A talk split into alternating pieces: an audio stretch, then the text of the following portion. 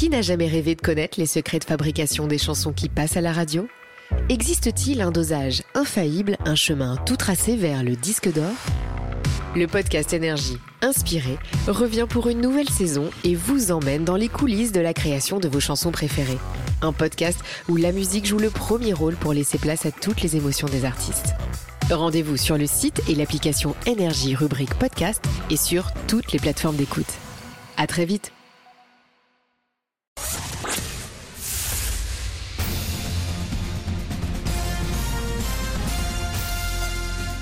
Toute l'actu sur Énergie avec Tom Hanan. Alors attention, c'est son dernier flash de la saison. Du coup, vous le voyez passer de la radio, mais pour accueillir Tom, Tom Anam, de, Tom Anam, j'arrive même pas à dire ton prénom. Je jette des confettis comme Ah. ça. Dernier flash de Tom. Bonjour Tom. Bonjour Guillaume, bonjour à tous. Un coup d'œil sur la météo de ce dimanche 30 juillet 2023 après la pluie. Le beau temps ce matin, on a encore quelques précipitations dans le Grand Est et dans les Pyrénées. Le soleil prend le relais cet après-midi sur tout le territoire. Côté température, au meilleur de la journée, on attend 19 à Brest, 21 à La Rochelle, 22 à Paris, 29 à Perpignan et 32 à Montpellier.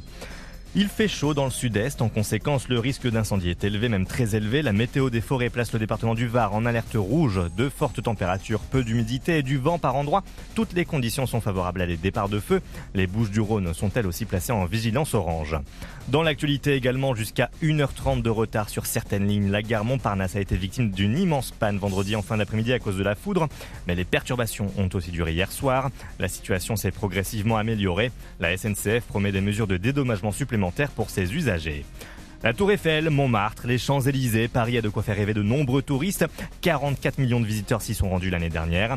Et pourtant, la capitale fait partie des destinations les plus décevantes selon un classement.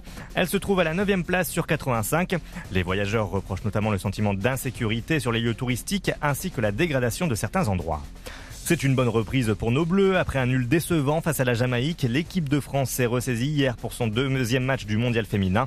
Elle jouait contre le Brésil, score final de buts à 1. Prochaine rencontre mercredi à midi contre le Panama. En cyclisme, on termine aujourd'hui le Tour de France féminin. Après une semaine de compétition, les coureuses sont attendues à Pau pour la huitième et dernière étape. Elles devront effectuer 22 km. Au classement général, la néerlandaise demi Vollering arrive à la première place. Elle est suivie par Katarzyna Niewedoma et Annemiek van Vleuten. Du rire et de l'action au cinéma ce mercredi, Quentin Dupieux propose sa nouvelle comédie Yannick, où une mauvaise pièce de théâtre prend une drôle de tournure après l'intervention d'un spectateur. C'est avec Pio Marmaille et Blanche Gardin. Sinon, il y a le thriller en eau très trouble avec au casting Jason Statham et des requins géants. Il est 9h03, c'est la fin de ce flash. Prochain point sur l'actu demain à 6h. Très très bon dimanche sur Énergie. Et bonnes vacances Tom. Merci. À Le mec du ménage va me détester. Des confettis partout.